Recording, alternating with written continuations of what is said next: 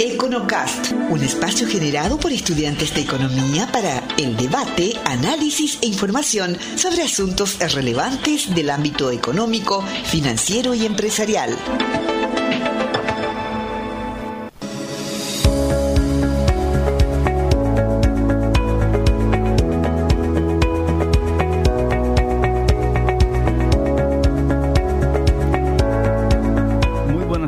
Todos, soy Camilo Sánchez, presidente del Club de Economía y estás escuchando el EconoCast, un programa del Club de Economía. El EconoCast es un espacio general por estudiantes de economía para el debate, análisis e información sobre asuntos relevantes del ámbito financiero, económico y empresarial. En esta cuarta edición del programa contamos con el agrado de tener presente a Bruno e. Felipe, quien es presidente de la Asociación de Emprendedores de Paraguay, director ejecutivo de la Universidad Comunera, cofundador de COGA Impact Lab, Sistema B, cofundador también del Sistema B Paraguay, LOFIS y la Red de Inversión Ángel en Paraguay. Hoy estaremos hablando un poco sobre cómo afectó la pandemia a los emprendedores, contexto y perspectivas. Eh, en esta edición nos acompaña Mateo Giracietti, miembro del Club de Economía. Y para empezar, me gustaría que te puedas presentar, Bruno, para nuestros oyentes del podcast, comentar un poco de tu carrera, en qué área hoy te desempeñas y seas muy bienvenido al programa. Bueno, muchísimas gracias por la invitación. La verdad que un honor estar acá con ustedes, compartir eh, siempre siempre eh, estoy atento a lo que a lo que van sacando desde, desde las redes eh, y la verdad que me encanta que, haya un espacio así. Bueno, yo eh, también, como, como mencionabas, ¿verdad? Hoy estoy como presidente de la Asociación de Emprendedores de Paraguay, pero sobre todo me considero un emprendedor que busca generar impacto positivo en la sociedad a partir de, de, todo tipo de emprendimientos, ¿verdad? Ese es como mi gran desafío personal, profesional. Y ACEPI, en ese sentido, es un, una asociación que creo eh, ya tuvo un impacto importante en su corta vida, pero nos queda mucho por delante. Eh, también, bueno, Koga, eh, la incubadora que ayudé a fundar en su momento, ya, ya está cumpliendo el año que viene 10 años, increíblemente. Y bueno, ya realizó más de 25 concursos de innovación con más de 5.000 emprendedores que alguna vez pasaron por ahí. y eso, eso es algo que nos pone muy orgullosos y, y nos, nos incentiva, nos motiva a a seguir en ese camino, ¿verdad? Así mismo. Muy buenas tardes. Eh, estamos en más un Econocast. Soy Mateo Gracietti y realmente un honor, ¿verdad, Bruno? Después de varios intentos, ¿verdad? Cada uno con su con su qué hacer, pero coincidimos en este jueves. Lo logramos con Bruno de Felipe. Sí. La verdad que estuvo difícil, pero por suerte se, se dio. Así mismo. Bueno, relacionar a Bruno de Felipe eh, y la CEPI, ¿verdad? Es algo... Todos lo hacen, ¿verdad? Asociación de Emprendedores del Paraguay, Bruno de Felipe, ¿verdad? Sí. Entonces, ¿quién mejor persona para comentarnos hoy cuál es el propósito de la asociación, cuántos emprendedores, cuál es el impacto, la importancia que tiene hoy para el país la Asociación de Emprendedores? Bueno, sí, la verdad que ACEPI, la Asociación de Emprendedores de Paraguay, eh, nace ya a fines del 2017 con un grupo de 50 emprendedores que, bueno, nos unimos con el objetivo de hacer esta asociación con, con, la finalidad de hacer que sea más fácil emprender en Paraguay. Porque cuando nos juntamos esa primera vez en el, con el grupo fundador, justamente hablábamos, la pucha, en Paraguay realmente no es emprendedurismo, es emprendedurísimo. Porque cuesta mucho a veces y hay cosas muy simples que se podrían resolver y hacer que sea más fácil emprender. Y hacer que sea más fácil emprender no es una cuestión solamente de comodidad para el emprendedor, tiene mucho que ver con, el fundamento del desarrollo económico y del empleo del país. Eh, entonces, es por eso que eh, es una misión muy importante la que ACEPI se puso como, como su misión principal y la pandemia de alguna manera permitió que más gente se dé cuenta de la importancia también de las pymes, de los emprendedores, la sociedad se dio cuenta que 7 de cada 10 empleos vienen del sector de micro, pequeñas y medianas empresas. Eh, eso es algo demasiado importante porque, bueno, pueden ser que hay que mejorar la calidad de los empleos, todavía hay que formalizar muchos empleos, pero de cualquier manera, hoy hay 7 de cada 10 paraguayos que viven eh, gracias a que una pyme eh, le da un trabajo o que ellos mismos son propietarios de una, de una microempresa. ¿verdad? Entonces nos dimos cuenta en la pandemia, eso fue una de las pocas cosas buenas de la pandemia, que nos dimos cuenta de la importancia de las pymes. Y como asociación también nosotros tuvimos eh, que de, alguna manera hacernos cargo de esa idea y esa promesa eh, de, que íbamos a defender a lo emprendedor y que íbamos a a estar ahí para acompañarlo en el momento más duro. Llegó la pandemia y nos tocó hacernos cargo. Eh, estábamos ya varios eh, con, varios años de, desarrollar la CEPI, pero, pero la pandemia definitivamente generó una, una, una, un nuevo nivel, una demanda mayor, ¿verdad?, de, de necesidades de los emprendedores. Pasamos de ser 2.500 asociados, que éramos al inicio de la pandemia, a casi 5.000. Realmente duplicamos la cantidad de socios. Y, y, la verdad que lo más increíble de eso es que, es que tenemos un alcance en los 17 departamentos del Paraguay, eh, en 176 de los 270 distritos del país. Y ahí es donde estamos eh, muy abocados ahora en asegurarnos de construir una comunidad nacional de emprendedores.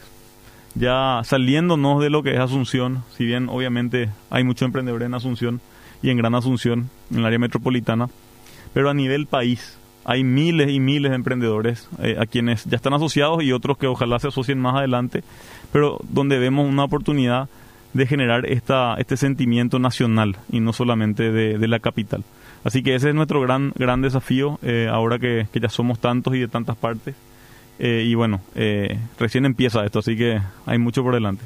Excelente. Y bueno, para saber un poco más, ¿qué necesitarían los emprendedores para poder integrar a la CEPI? O sea, yo como emprendedor, ¿qué requisito tengo que cumplir para poder asociarme CEPI? Lo único que hay que hacer es entrar a la página web acepi.org.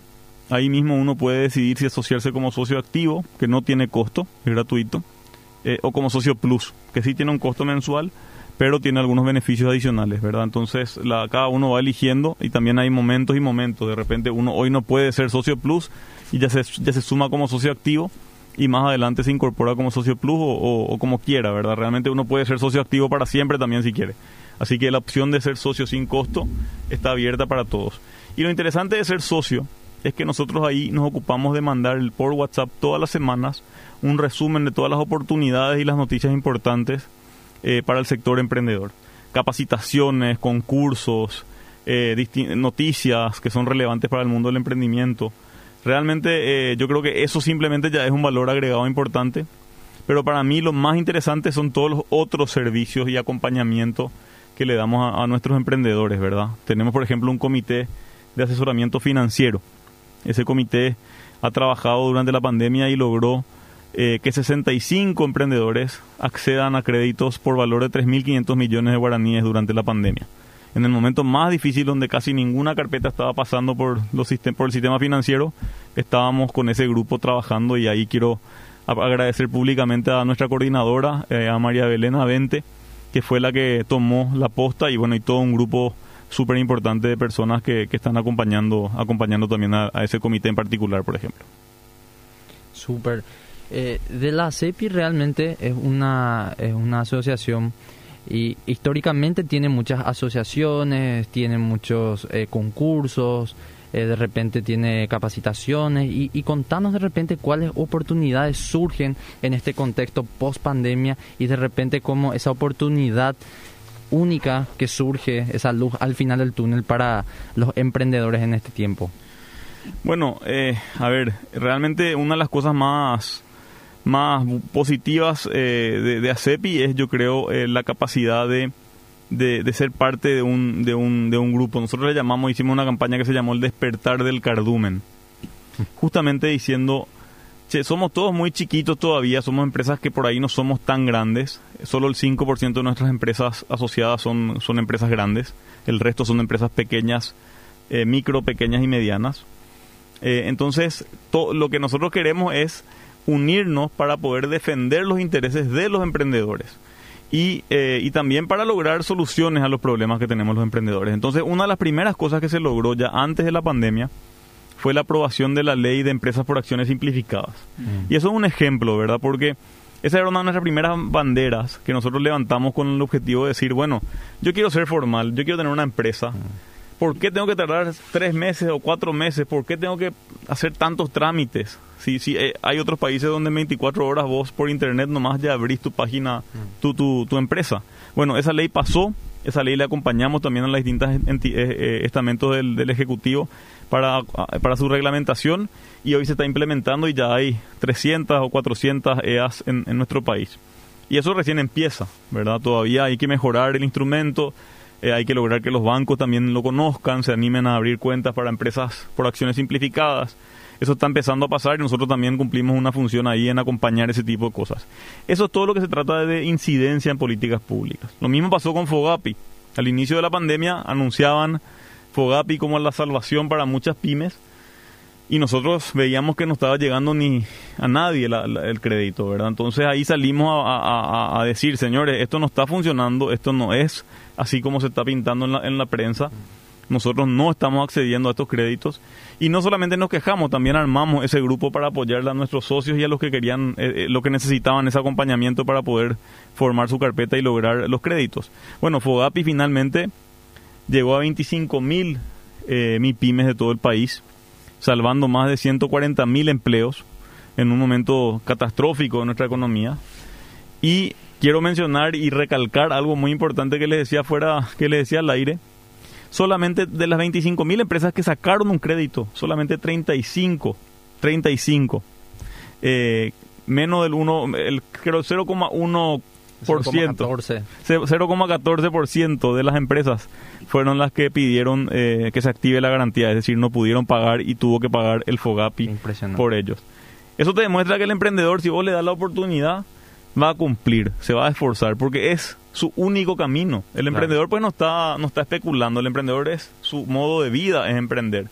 Eso es lo que va a pagar las cuentas, eso es lo que le va a permitir darle un futuro a su familia, entonces cuando vos le das un crédito, el emprendedor lo primero que hace es ver cómo separar su plata para pagar el crédito.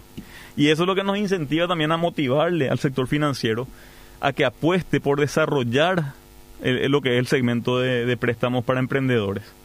Porque es mucho más fácil obviamente hacer un préstamo de consumo, donde vos recibís un crédito para comprar y gastar en algo. Pero cuando se trata de inversiones, hay mucho más potencial de que eso crezca. Claro. Entonces ahí nosotros queremos también ayudar a, que se den cuenta los principales actores del sector financiero para seguir usando la el instrumento de Fogapi, porque eso es algo que ya tiene que quedarse como permanente y tiene que crecer y fortalecerse. Pero además de eso, para que inviertan en desarrollar líneas de producto para los emprendedores y que se aseguren de bajar la tasa al mínimo posible, porque obviamente un emprendedor difícilmente puede pagar una tasa de más del 10% cuando está arrancando. Después, y bueno, y, en la medida que, que, va creciendo, ¿verdad? Gracias a Dios, Fogapi, Fogapi se, se mantuvo en 10% la tasa y eso fue muy útil para muchos emprendedores. Así que ahora hay que ver cómo continúa y estamos también mirando eso y acompañando. Excelente. Desde la asociación, ¿verdad? Eh, hablando más en números, ¿verdad? Eh, vi que Nauta acompañó a ustedes en una investigación, un estudio de mercado para analisar cuál fue el impacto eh, que generó la pandemia para los emprendedores. ¿Podrías hablarnos eh, sobre esto también en números un poco y desde la perspectiva de la CEP y también como emprendedor? Sí, mira, la verdad que nosotros tenemos también un, un comité, un, área de trabajo dedicado a investigación. ¿Por qué? Porque decimos, bueno, está bien, vos podés opinar muchas cosas, pero mostrame los números, mostrame los datos. ¿Cuál es la realidad? Y ahí un, aliado clave es Nauta, eh, donde son también ellas, las dos dueñas de Nauta son emprendedoras y son también socias fundadoras de, de ACEPI. Y bueno, eh, con ellos, con ellas hemos trabajado ya desde antes de la pandemia en distintas investigaciones sobre el ecosistema emprendedor. Incluso hicimos en conjunto también con el Ministerio de Industria y Comercio y Nauta algo que se llama el Global Entrepreneurship Monitor, el GEM, que es eh, un índice global del nivel de madurez de los emprendimientos de nuestro país que distingue, por ejemplo, qué porcentaje son emprendimientos de, de, necesidad y cuáles son emprendimientos de oportunidad. Bueno, eso ya era una de las investigaciones que hizo ese equipo y durante la pandemia, por supuesto, se hicieron muchas más investigaciones, todas con relación a mostrar con datos que los emprendedores sí estaban con problemas, o sea, sí necesitaban eh, financiamiento, que sí había una demanda de créditos, eh, y eso se demostró en las encuestas, ¿verdad? Eh, porque había mucha demanda en las encuestas, pero muchas veces el sector financiero decía, no, nadie viene a pedirnos los créditos. Y bueno, y era, era parte de, poder de poder desarticular ese argumento y mostrarle con números que sí había un interés de la gente de conseguir créditos. Eh, y eso también nos permitió eh, mostrar que, que si bien el emprendedor eh, estaba recibiendo el impacto más fuerte, estaba tratando, haciendo todos los esfuerzos para tratar de retener a, a sus empleados. Mucha gente cuidó todo lo que pudo a sus empleados hasta el último momento y cuando ya no dio más, ahí recién desvinculó, ¿verdad? Y eso también fue una, una forma de ayudar que los emprendedores eh, hicieron, ¿verdad? Claro. Eh, es interesante el tema de, de, micro, pequeñas, medianas empresas porque estadísticamente, ¿verdad? Es algo que se maneja de forma global. El 90% de las empresas no llegan a pasar el segundo año de existencia. De repente la creación de la empresa es algo relativamente fácil, ahora tenemos nuevos instrumentos, eh, EAS, tenemos eh, herramientas para que nos facilite la vida como emprendedores o para iniciar el puntapié inicial del negocio, ¿verdad? Pero de repente en el, en el, en el trajinar diario, ¿verdad? Después de dos, tres años, la empresa se encuentra con una falta de liquidez, no una falta de solvencia, y que necesita recurrir de repente a un crédito y no tiene una carpeta tan estructurada o una o una eh, una, una, carátula tan tan agraciada frente a los bancos, ¿verdad? ¿Qué, qué otros mecanismos desde la CEPI se puede plantear eh, en un mediano plazo? Otras formas de financiación, otras herramientas, instrumentos para que el emprendedor pueda no solamente recurrir bancos, financieras, microcréditos, de repente, ¿cuáles son otras estrategias? Por ejemplo, crowdfunding, entre otros, ¿verdad? Business Angels. Sí. ¿Cuáles son hoy otras eh, otros proyectos? Que bueno, tendríamos? eh, la verdad que así mismo es. Eh, el emprendimiento en general va a necesitar financiamiento y capital, eso es fundamental. Y realmente eh, en nuestro país, si uno, si uno se va a, sin historial de, de, de su empresa, a pedir un crédito, si uno se va con una idea o con algo que está en pañales, eh, nadie le va a dar un préstamo a la empresa, a la idea. Ahí es donde mucha gente empieza su emprendimiento sacando un préstamo personal, mm. que tiene condiciones que son para préstamo personal, no para crear una empresa. Por ejemplo, no tiene un periodo de gracia, por ejemplo, no tiene un plazo largo de tiempo tampoco para pagar. Entonces, eso ya deberíamos mejorar para poder lograr que eh, el emprendedor que quiere empezar algo o que está empezando algo tenga acceso al capital y también a la, a la, formación y a la capacitación, ¿verdad? Y a la formalización, ¿verdad? Todo eso es importante porque, eh, bueno, eh, el emprendedor que quiere conseguir capital o inversión externa de, de, otra, de otra fuente que no sea su propio dinero, tiene que ser totalmente formal, tiene que ser totalmente transparente y entonces ahí es donde uno ve el valor de la formalidad para el emprendedor, ¿verdad? Porque muchas veces los emprendedores dicen, no, a mí no me conviene ser formal. Bueno, hasta que vos quieras pedir un crédito. Así Ahí te conviene, ¿verdad? Y Así vas a necesitar un crédito si querés crecer. Pero además de lo que es crédito, eh, el, lo que es importante es lo que vos mencionabas, del crowdfunding, de todo lo que el fintech trae también a la mesa. Eh, hay muchas opciones de financiamiento en el mundo para los emprendedores. Está el crowdfunding, que es un camino que acá todavía no se desarrolló suficiente. Eh, está el crowdlending, ¿verdad? Los préstamos eh, en formato de crowdsourcing. Eh, y tenés también eh, lo que son las inversiones ángeles, los inversores ángeles. Nosotros creamos en su, hace, hace unos años la red de inversión ángel del Paraguay, con un grupo también de personas que están interesadas en invertir en, en, en emprendimientos. En este caso, particularmente interesadas en emprendimientos con base tecnológica. ¿verdad? ¿Por qué? Porque las, las empresas tecnológicas o que usan tecnología tienen la capacidad de crecer más rápido y con con, bueno, y eso, y eso es muy importante para un inversor, ¿verdad? Ver que una empresa puede crecer rápido. Porque entonces quiere decir que en algún periodo de tiempo más corto, que si es lento el crecimiento, ¿verdad? Va a poder devolver el dinero o va a poder generar una rentabilidad. Eso, eso en, términos de la red de inversión ángel. Pero además de la red de inversión ángel, ya existen hoy en Paraguay unos, eh, bueno, un fondo, nuevo fondo de, Venture Capital que se está creando, que están haciendo, que se llama I Think VC que pueden, pueden buscar en, en, en, la página, en, la, en su página web. Ellos ya están buscando eh, busca, invertir en invertir en, en startups en Paraguay y en Latinoamérica ya invirtieron. También existen eh, grupos empresariales que están invirtiendo en startups como, como bueno, Cybersons, con, la, con, la, eh, con Vivian Bernardes y Christian Civils, que son quienes están impulsando esas inversiones. Y existen entonces estos mecanismos y estas formas de invertir que son no tradicionales. Eh, por supuesto, Fogapi tiene que seguir creciendo y fortaleciéndose eh, y eh, no, no, no alcanza simplemente con el capital. el capital es un elemento, la financia, el financiamiento es un elemento. Después está también la capacitación, la formación, la formalización. Pero lo que quiero hacer hincapié específicamente es que no hay ni un emprendedor que pueda financiarse si es que no tiene buenas ventas. O sea, todo empieza para un emprendedor con vender, vender, vender y vender. Y que en esa venta se vaya viendo también que hay una rentabilidad posible en el negocio o que ya hay un margen, por lo menos un margen bruto, que demuestra que el negocio es un negocio rentable. Y bueno, y a partir de ese momento uno puede definitivamente conseguir eh, financiamiento. Pero si no tenés eso, que es la base de todo, eh, no hay no hay nada que no hay nada que hacer verdad entonces ahí también recordarle mucho a la gente eso que no, no se olvide. Si quiere emprender su primer trabajo es vender todos los días más. Buenísimo. El Econocast este, en esta edición recibimos a Bruno de Felipe quien nos acompaña el mismo personaje, aunque en una escena diferente, ¿verdad?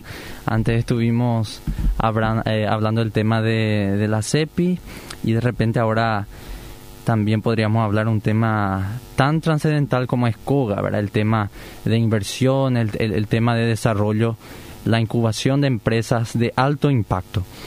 Entonces, ¿qué es eh, hoy? ¿Qué representa COGA? ¿Qué financia? ¿Qué hace? ¿Cuáles son los proyectos? Y cómo la sociedad emprendedora puede beneficiarse de lo que hoy ofrece COGA? Bueno, si COGA es la otra, la, empresa que yo ayudé a fundar hace unos años, como les decía, eh, ahí hoy tenemos un equipo muy, muy comprometido que está liderando este Dragoto, que es nuestra directora ejecutiva, ¿verdad? Y, bueno, y Pau de la Huerta, que es nuestra coordinadora general. Y realmente es súper interesante lo que hace COGA, porque cuando empezamos, hace casi 10 años, como les decía, no existían muchas de las cosas que empezó a hacer COGA una básicamente Koga lo que nosotros lo que queríamos hacer era una incubadora de empresas con impacto. Pero para tener una incubadora de empresas con impacto que pueda funcionar y ser eh, sostenible en el tiempo, teníamos que encontrar la manera de construir un, eh, digamos, un, pipeline de emprendedores o de proyectos eh, que puedan eventualmente llegar a ser incubadas y recibir capital semilla. Y para eso tuvimos que construir, digamos, todo un proceso eh, que empezó con, con Gramo, que fueron, son nuestras charlas para inspirar a las personas a creer en sí mismo y creer en que Paraguay sí se puede hacer un emprendimiento interesante, que sí se pueden hacer muchas cosas buenas, porque ya hay otra gente que está haciendo. Entonces cuando vos visibilizás todo lo bueno que está pasando y no solamente lo malo, eh, te das cuenta que mucha gente se inspira, se motiva y dice yo también quiero hacer eso, ¿verdad? Después, eh, lo, inmediatamente después fue, bueno, teníamos que formar, capacitar a emprendedores que estaban con ganas, que estaban inspirados, pero le faltaban herramientas. Y ahí creamos lo que es Transformadores, que son, es nuestro programa de formación de emprendedores. Y después, bueno, muchos emprendedores tenían ideas buenas, tenían proyectos que estaban ahí naciendo, pero les faltaba ese empujón adicional para poder, eh, de capital semilla, para poder llevar su idea a la acción. Eh, o hacerla crecer aún más, ¿verdad? Y ahí fue que nacieron los concursos de innovación. Y, eh, y, ahí con esos concursos que no habían antes en Paraguay y hoy gracias a mucho esfuerzo de muchas personas y de muchas organizaciones diferentes, eso ya, ya es algo normal en nuestro ecosistema que antes no era. Y bueno, existen los concursos como los premios Tigo Conecta, que ya tuvo ocho ediciones. Este año empieza la octava edición, ahora uno puede postular y puede recibir eh, capital semilla por valor de 10 mil dólares en efectivo, más 5 meses de incubación en COGA, más 12 meses de acompañamiento de los servicios de Tigo Business. Esos son los ganadores, que son, van a ser tres ganadores que van a recibir ese capital. Asimismo, Cervepar, que es una empresa muy importante también, ellos tienen su, su concurso se llama Accelerator 100. Y ese concurso busca solucionar problemas de la cadena de valor de Cervepar y va a premiar al mejor proyecto con 15 mil dólares de capital semilla. Que también es, este, este fondo de 15 mil dólares es el mayor fondo de capital semilla hasta ahora en un concurso en Paraguay.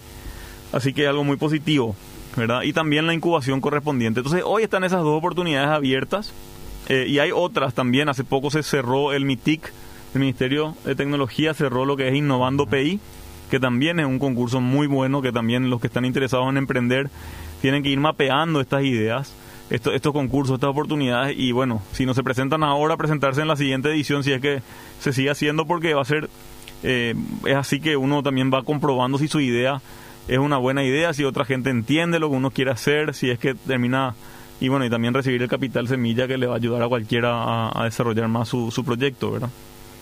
Tengo, yo tengo una idea, ¿verdad? Como emprendedor, como futuro empresario, y quiero postularme de repente a uno de estos concursos del que dijiste de Servipar, de Tigo Business. ¿Qué tengo que hacer, Bruno? ¿Tengo que entrar a la red social? ¿De repente te envío un telegrama, una carta? ¿Qué, qué puedo hacer? No, importante que entren a las redes sociales a Koga Impact Lab. Eh, están en, en Facebook, en, en Instagram, en todos lados, en Twitter también.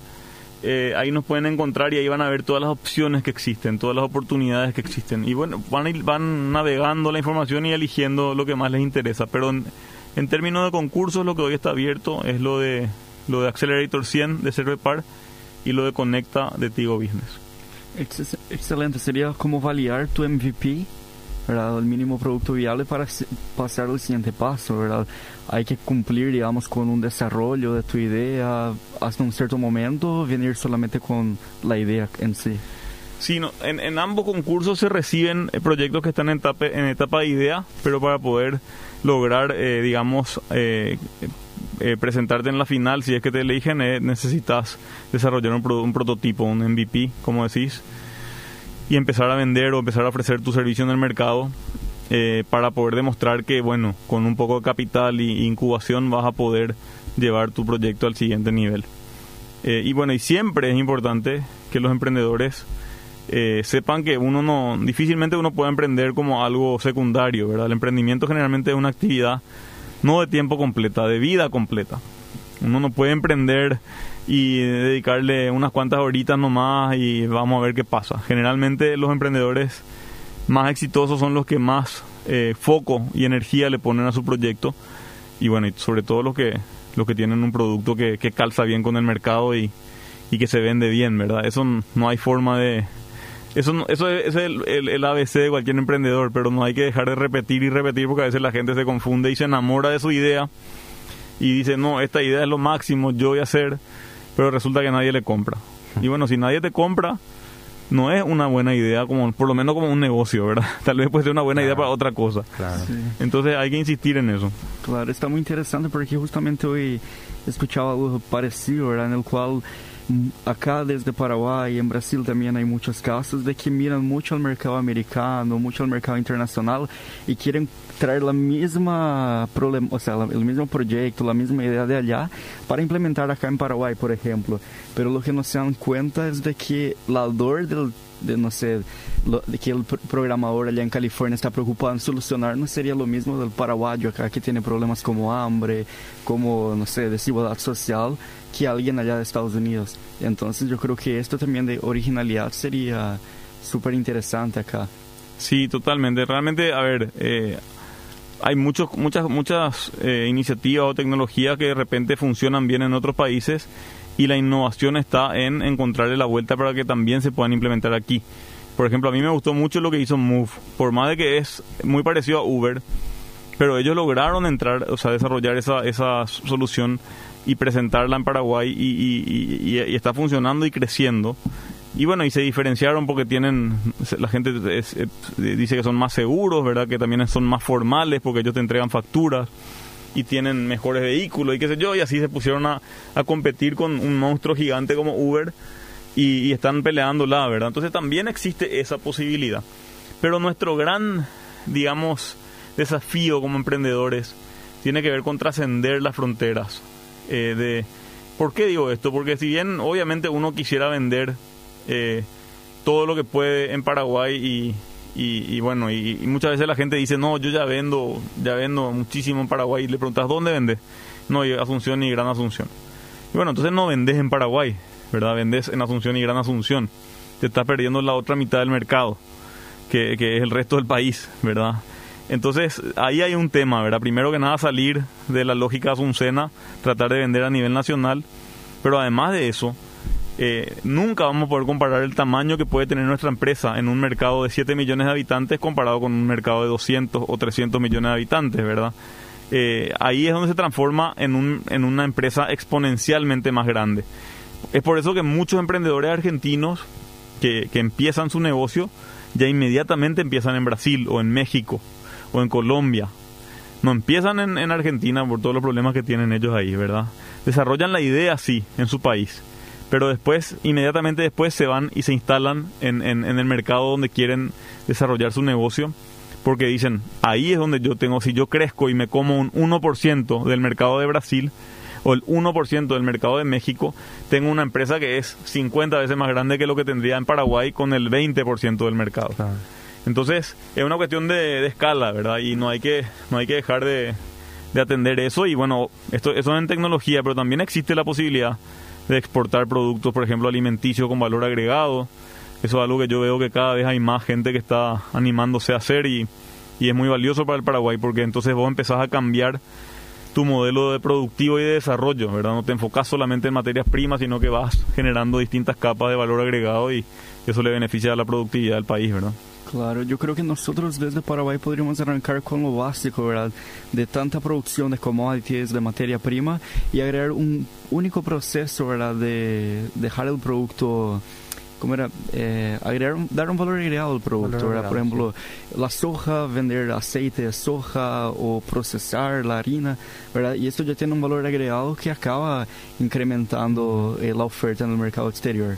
Entonces, sí. eh, realmente hay, hay muchas oportunidades. Mira, te hace un ejemplo súper, eh, para mí, impresionante, ¿verdad? Un ejemplo de un, un, americano que vive en Paraguay, pero que desarrolló su propia marca de carbón vegetal. Mm. Y en vez de vender en Paraguay, venden Amazon. Mm. Y es una de las marcas más vendidas en Amazon. Mm. Y vende carbón, que nosotros no le damos valor. Pero le puso una marca interesante, le Algo puso... de Devil. Le, ¿Cómo? Algo de Devil. Sí, The Jealous Devil. Sí. Sí. Y realmente es espectacular ese producto porque vos ves, bueno, le agregó valor al proceso porque no es simplemente sacar carbón de cualquier lugar, sino que hay un, un tema de sostenibilidad, hay un tema de zonas, de tipo de madera, ¿verdad? Un, diferenció su producto y también por eso puede hablar de una, de una imagen de producto mucho más atractiva. Y se transformó en, un, en una empresa que, bueno, exporta 100% a, a Estados Unidos y, y, mucho más caro se vende el carbón en Estados Unidos que en Paraguay, ¿verdad? Uh -huh. Entonces ese es un ejemplo, así como ese, imagínense en todas las áreas que uno podría innovar, ¿verdad? Eh, sin hacer un producto muy innovador. Eso es lo que yo digo, no, es un pro carbón, ¿qué producto innovador es eso? Ninguno, ¿verdad? O sea, es lo más simple que hay es. Pero le agregas valor con, con, con un buen, una buena imagen de marca, pero también con, con procesos bien pensados y de esa manera vos podés acceder a un mercado que es enormemente más grande que el nuestro. Claro, Pro procesos bien pensados y sostenibles también. Y ahí sí. creo que sería interesante comentar un poco del lado de empresa social que tiene Koga, de, eh, según habíamos leído, fue la primera empresa a ser certificada por el Sistema B sí. acá en Paraguay. ¿Podrías comentarnos un poco también eh, sobre esa lista de impacto social que tienen desde Koga? Sí, totalmente. La, la verdad que nosotros pensamos que todas las empresas tienen el potencial de tener un impacto positivo en la sociedad, en el medio ambiente y en, y en, y en la economía. Es decir, una empresa puede ser rentable y al mismo tiempo eh, generar beneficios para la comunidad que le rodea, para la sociedad en general y para el ecosistema eh, de, del medio ambiente. Ejemplos, además de Koga, que es una, fue la primera empresa de, como decías, de Paraguay, pero en Paraguay ya tenemos otras empresas B que son incluso mucho más grandes que Koga, como Sueñolar. Sueñolar es una empresa B, pero Sueñolar produce colchones. Vos decís, ¿cómo puede ser una empresa B una empresa que produce colchones, verdad? Bueno, porque ellos tienen sus propias reforestaciones y la madera que usan es toda reforestada. Esos lugares de reforestación tienen eh, también un, cuidado del medio ambiente especial para regenerar, digamos, el, la actividad de la fauna eh, que, estaba, antes en esos espacios. Eh, también tienen un trabajo muy cercano con toda la ciudad de Pacaraí. Entonces trabajan en desarrollar a la comunidad, en tratar de generar empleo localmente para que los jóvenes no tengan que irse hasta Asunción para trabajar, sino que puedan trabajar en su propia ciudad y así también tener una mejor calidad de vida, ¿verdad? Y bueno, un montón de otras cosas que hace Sueñolar que, que no, me, no, no, no, es una lista muy larga, pero lo mismo con Nutrihuevos, que es otra empresa B que también es muy conocida por, por todo su impacto positivo. O con Copipunto, que vos decís, bueno, hace impresiones digitales. ¿Cómo es una empresa B? Una empresa que hace impresiones digitales. Y bueno, ellos, en vez de contratar nomás a cualquiera, se aseguran de contratar a personas que tienen altas barreras de acceso al empleo. Personas que vienen de, de familias que, que, están viviendo en asentamientos, en lugares, digamos, de, de, alta, de alta dificultad social y le forman y le acompañan y le ayudan para que puedan eh, ser, ser, bueno, diseñadores o trabajar en la empresa. No todos sus empleados vienen de ahí, pero un grupo importante. Y es un esfuerzo adicional que hace la empresa, pero también a ellos le viene, le viene bien. Porque al tener un desarrollo de, un grupo de gente eh, bien formada, eh, las personas también, no hay tanta rotación, ellos también eligen quedarse en, a trabajar para la empresa y acompañar. Y eso también es reducir un costo para la empresa, porque si vos tenés una rotación muy alta, tu costo es más alto. Mm. Entonces, tiene que ser buen negocio para la empresa y para la sociedad. No puede ser solamente buen negocio para una de las partes. Y, eso no es tan difícil, eso es lo que yo digo. Eh, todas las empresas tienen ese potencial y eh, la rentabilidad que logran esas empresas es mucho más sostenible en el tiempo que es también súper importante. Porque ¿qué pasa? Yo gano hoy mucha plata porque no sé, no me ocupo de hacer cumplir las reglas y tiro mis residuos en cualquier lado. Bueno, listo, hago eso este año, gano un poquito porque me ahorré, entre comillas, esa plata. El año que viene de vuelta me ahorré esa plata. El año que viene también. Pero llega el día donde viene una multa de la SEAM, o del MADES ahora, ¿verdad? o viene un viene la prensa y te y te, y te, te escracha y todos tus clientes se dan cuenta que vos habías sido un puerco y después ya no te quieren comprar, ¿verdad? y perdés credibilidad como marca. Eso no es sostenible. O sea, vos no podés, esas ventajitas que la gente quiere sacar a veces, no pueden ser la base de tu, de tu rentabilidad.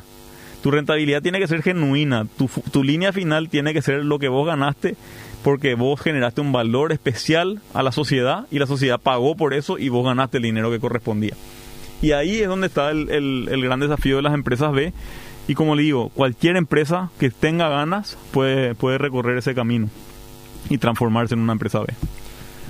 Genial, pero yo tengo una idea, ¿verdad? Todo hoy estoy eh, re con mis ideas, ¿verdad? Pero tengo una idea, entro a Koga, ¿verdad? Voy a presentar, voy a eh, ponerle un título, ¿verdad? Una carátula bien linda y voy a eh, postularme o voy a eh, presentar mi idea de proyecto que tengo, ¿verdad?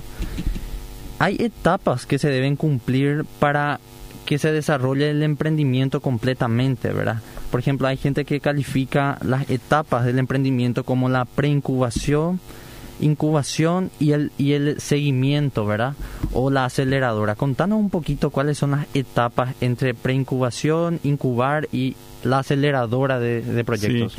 Bueno, buenísimo, eso, es una buena pregunta. La preincubación se trata de, tengo una idea en mi cabeza y quiero transformar, quiero ponerlo en papel, digamos, básicamente. Y ahí hay ciertos talleres y ejercicios que se hacen con, los emprendedores para ayudarles a que puedan llevar esa, hacer ese ejercicio de desarrollar su idea y transformarla en algo más concreto, digamos. Eh, esa es la preincubación, donde vos podés, por ejemplo, incluso diseñar un prototipo o un producto mínimo viable y hacer una primera prueba, ¿verdad? A veces eso no es algo que vendes todavía, sino que es una encuesta que mandás para ver qué opina la gente sobre ciertas ideas que vos tenés, para validar ciertas, eh, digamos, premisas que vos estás manejando sobre la cual estás tratando de construir tu, idea de negocios. Eso, eso sería la preincubación. La incubación es cuando ya tenés tu, cuando tenés, bueno, la idea ya desarrollada, pero todavía te falta eh, encontrar la forma de salir al mercado. Eh, entonces vos ahí eh, agarrás y desarrollás tu prototipo, ya generalmente algo que se va a empezar a vender y eh, salís al mercado y empezás a vender tu producto. Y empezás a entender mejor a tu cliente y la necesidad de tu cliente. Y qué es lo que necesitas hacer para que tu emprendimiento sea tenga un diferencial eh, para poder ganarle a los competidores a la hora de, ganarse el interés de ese cliente o para solucionar realmente un problema de, tu cliente, ¿verdad? Y eso, eh, eso, eso es la incubación. Y la, y la aceleración se trata ya de vos que ya conseguiste tener un market fit, digamos que es cuando tu producto ya calza con una necesidad real de mercado, cuando vos ya entraste a disputar un mercado en particular, pero vos buscas escalar, vos buscas que tu producto traccione y acelere eh, en, en, sus ventas. Y, y, todo esto siempre hay una línea que es la línea de ventas, ¿verdad? En la preincubación vos, vos tal vez no estás vendiendo todavía, pero ya estás, estás aprendiendo más sobre tu, sobre tu cliente. En la incubación vos ya tenés que empezar a vender algo para ir comprobando que tu idea no es una locura, ¿verdad? Porque si no, si nadie te quiere comprar ni tu abuela, no, hay nada que hacer, ¿verdad? Y la aceleración ya es cuando estás peleando, peleando por comerte un pedazo del, mercado. Em, y ahí y ahí es donde trabajamos en, en distintos niveles en Paraguay como es tan chico nuestro mercado, medio que se juntan todas estas cosas en, en Koga, nosotros hacemos un poco de todo. Hay otras organizaciones que también en Paraguay están haciendo un poco de preincubación, un poco de incubación y así se van. Pero en otros países, como el mercado es mucho más grande, se puede especializar mucho más la organización en, en cada una de estas verticales, ¿verdad?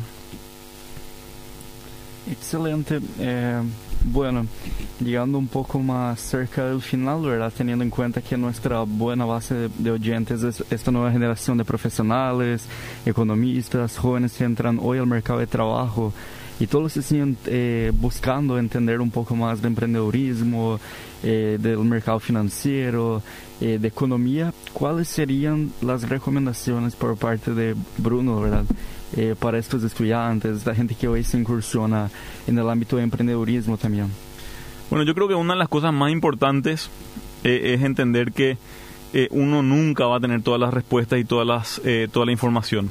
Y por eso es que uno tiene que, además de leer y tratar de estar al día, en serio, hay que, yo creo que una de las cosas que le sugiero a todos es que leamos más. Yo me incluyo. Porque realmente eh, con, con, la lectura uno abre la mente y además tiene fundamentos sólidos para las ideas que por ahí se le pueden ocurrir, ¿verdad? Y, y, creo que hay muchas cosas interesantes para leer hoy. Hay un libro que a mí me gusta mucho para, para emprendedores que se llama Lean Startup. Un libro eh, bastante simple pero, pero muy importante en, su, en sus conceptos. Y hay muchos otros, ¿verdad? Eh, por ejemplo, el de, el de Oppenheimer también, ¿verdad? Eh, todo lo que tiene que ver con eh, innovación, ¿verdad? Eh, creo que ahí hay muchos capítulos que, que, desarrollar, ¿verdad? Pero además de eso, otra cosa importante tiene que ver con trabajar en desarrollar el capital social. Uno puede no tener capital financiero, pero uno sí puede todos los días construir el capital social. ¿Y qué es el capital social? Son conexiones de confianza y de colaboración con distintas personas y organizaciones que uno puede construir diariamente. Y eso eso finalmente es algo que a todos nos sirve en cualquier momento. Uno no sabe cómo exactamente le va a servir y no puede de alguna forma, eh, en, digamos, hacer eh, esperando esperando algo a cambio. Tiene que hacer, tiene que tratar de, de generar de, valor, generar valor, digamos, y colaborar. Y ahí es donde entra, entran las asociaciones, ¿verdad? Y también los concursos, ¿verdad? Entonces ahí es donde yo le invito a que se animen a sumarse a las asociaciones, no solo a CEPI, a cualquier asociación, y a muchas, y a involucrarse activamente y a participar. Y a no solamente como ustedes que son, son, son eh, o sea, hoy están acá en la radio, pero también me imagino que tienen su vida académica y bueno, no están solamente estudiando, no están solamente preocupándose por la, parte académica, sino que están también eh, desarrollando otras ideas, otras áreas de interés y eso es demasiado importante en cualquier caso. Entonces, invitarles a que se asocien a las distintas asociaciones, que participen activamente, que construyan esos vínculos y que participen también de los concursos cuando tienen una idea, ¿verdad? Que se animen. Genial. Yo como último comentario dejo como recomendación esta semana el libro el libro negro del emprendedor se llama. Ay, cuepe, te, lo, te da sí. todo miedo, ¿verdad? El libro negro del emprendedor Fernando Trías de Vez, recomendadísimo, súper afín al tema. Y bueno, vamos despidiéndonos por acá. Eh, muchísimas gracias a todos nuestros Econocasters, a la gente que nos acompaña, como siempre, cada jueves de 15 a 16 por Radio, Carata, por Radio Caritas. Perdón.